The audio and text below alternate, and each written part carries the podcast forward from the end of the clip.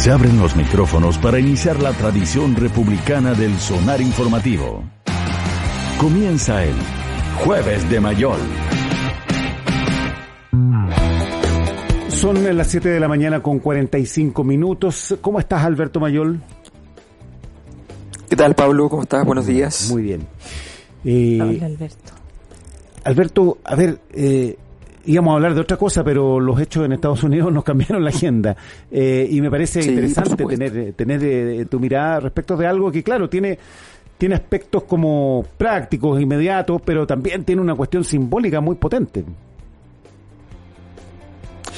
Eh, claro, o sea, el- lo fundamental del delito, o sea, yo creo que hay distintas dimensiones. En general, y con, con toda razón, la, la prensa mundial ha estado atento a, la- a las variables políticas que se desprenden del, del episodio. Que quizás las variables políticas en realidad no, no son las más, las más importantes porque porque más allá de lo impactante, lo sobrenatural de la, de la situación, eh, la profundidad del hecho desde el punto de vista del, del sostén eh, del, del funcionamiento del sistema político, en fin, eh, no fue tanto a tal punto que de hecho hasta el vicepresidente de la República en el fondo va contra contra Trump, se, se rebelan, se revela, lo desafía eh, y, y cambia de, de posición siendo un hombre históricamente en todos estos años muy muy leal.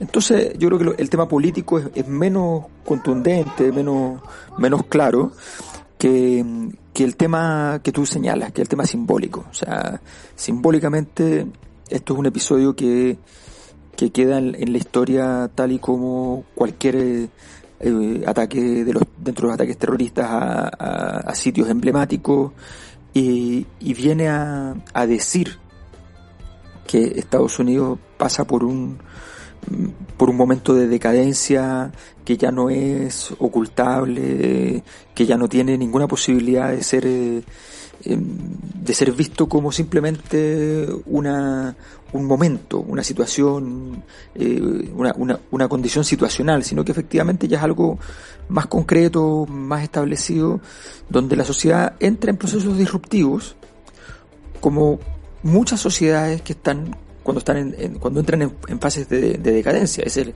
la verdad de los fenómenos disruptivos. Nosotros sufrimos uno hace hace poco. Es que los fenómenos disruptivos hablan de sociedades que están eh, con su funcionamiento en decadencia, produciendo mucho malestar social eh, y siendo incapaces de controlar, no necesariamente porque la persona que es disruptiva es la más perjudicada. Y esto siempre es un problema para poder explicarlo porque sociológicamente no es el punto. El punto de fondo es que la sociedad entra en un momento en el cual el desafío al orden cotidiano y al orden social eh, se hace no solo posible, sino que además deseable, incluso aunque no tenga sentido, que es la gracia de toda disrupción. No- no- la, gracia de la disrupción, disrupción no es decir eh, el niño está disruptivo, pero en realidad tenía sentido. No, es disruptivo justamente porque no, no se entiende por qué.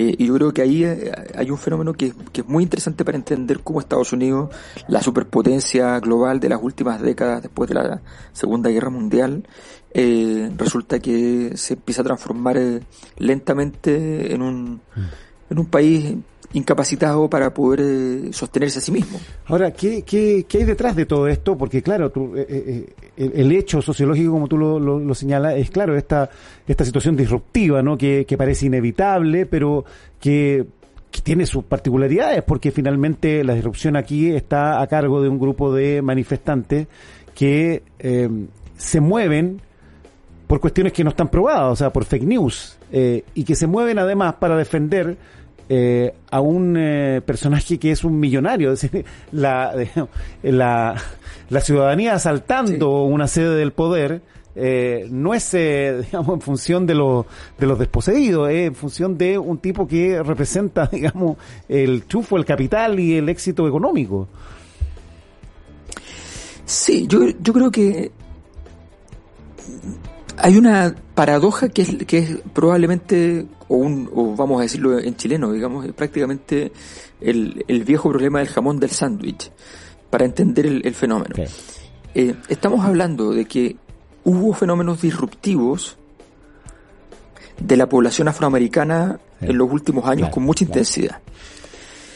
Y ahora tenemos un fenómeno disruptivo mm. de la población supremacista blanca mm. también. O sea, no están contentos con lo que está pasando los afroamericanos ni los supremacistas blancos.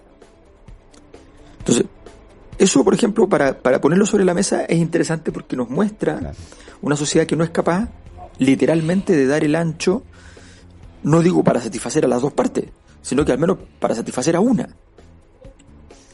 Eh, si eso uno le suma los fracasos emblemáticos desde el punto de vista de, las conquistas esenciales de, Estados Unidos en los últimos en las últimas décadas la posibilidad de los planes de salud por un lado con, Obama o la posibilidad de la recuperación no digo del empleo, que sí se recuperó en la era Trump internamente, pero sí de la sensación de que estaba en medio de una sociedad industrial poderosa, influyente a nivel global, con capacidad de, sostenibilidad para, eso, para esos empleos y para ese desarrollo. Bueno, es, bastante evidente que, que, se, que se muestra la fragilidad, la debilidad, la incapacidad finalmente del, del, del gobierno eh, norteamericano como institución. Y eso es lo que está, eso es lo que está en decadencia. Entonces, sí, aquí estamos hablando de gente que siguió noticias falsas, sí, aquí estamos, pero estamos hablando fundamentalmente de lo que eso que en términos individuales llamamos histeria. Eh, la gente que estalla luego de que pierde el control. Eso es la histeria. Bueno, ese es el problema. Estamos en ese, en ese tipo de, escenario. Y, ahí, a ver, con, ese, con esa crisis, ¿no? Que es una crisis eh, profunda que tiene que ver, eh, como tú, como tú bien explicas, eh, con, eh, con que están dañados algunos aspectos muy relevantes que tocan a las personas, el sistema de salud, eh, la inseguridad respecto de los empleos. ¿Cómo se ve ese panorama para alguien que tiene que tratar de reconstruir esas confianzas, ¿no? como Joe Biden. ¿Qué, tarea que tiene, no? No, el, gobierno de Biden es, o sea, así como en términos de probabilidad, eh, está más bien condenado. En, términos, siempre está la posibilidad de que una gestión eh, inteligente eh, y bien hecha pueda parecer, aunque parezca mediocre, mm. sea buena porque finalmente logra salvar los muebles. en este caso es literal. Sí, Eh, entonces, Ayer algunos muebles estaban amenazados derechamente. sí, los, muebles están completamente amenazados. Eh, yo creo que, que la, un ejemplo bueno, pero no tan dramático, pero, pero bueno, es lo que ha logrado, por ejemplo, Pedro Sánchez en España. El, gobierno de Sánchez era frágil, débil, muy, muy, con muchas imposibilidades de por medio. Y sin embargo, sin tener un gobierno excelente, ni, ni con mucho, eh, ha logrado efectivamente hacer andar la, maquinaria, mantener a los socios relativamente tranquilos, mantener a la oposición en una, en, una posición que todavía necesita dialogar eh, y evitarse los problemas. Yo creo que en este caso Biden cuenta con un gran recurso, sí, que es la conciencia de los republicanos de la magnitud del problema. O sea, no, no tiene una, una, una oposición que, que, que vaya a hacerle la vida imposible porque creo que es bastante evidente para los republicanos que, eh, que bueno, que, ellos siempre lo pensaron, además, y Trump nunca fue mm. santo de su devoción, esa es la verdad.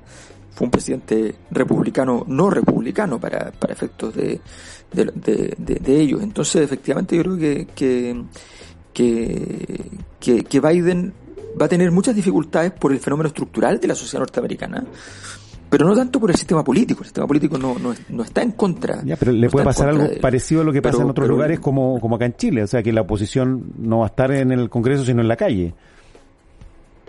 Sí, sí, es muy parecido, es muy parecido. Eh, bueno, a ver, hablamos hace un par de, meses, yo les contaba de, de la cantidad de países que habían estallado junto con Chile el 2019 eh, y son más de 50, dentro de los cuales eh, estaba también Estados Unidos.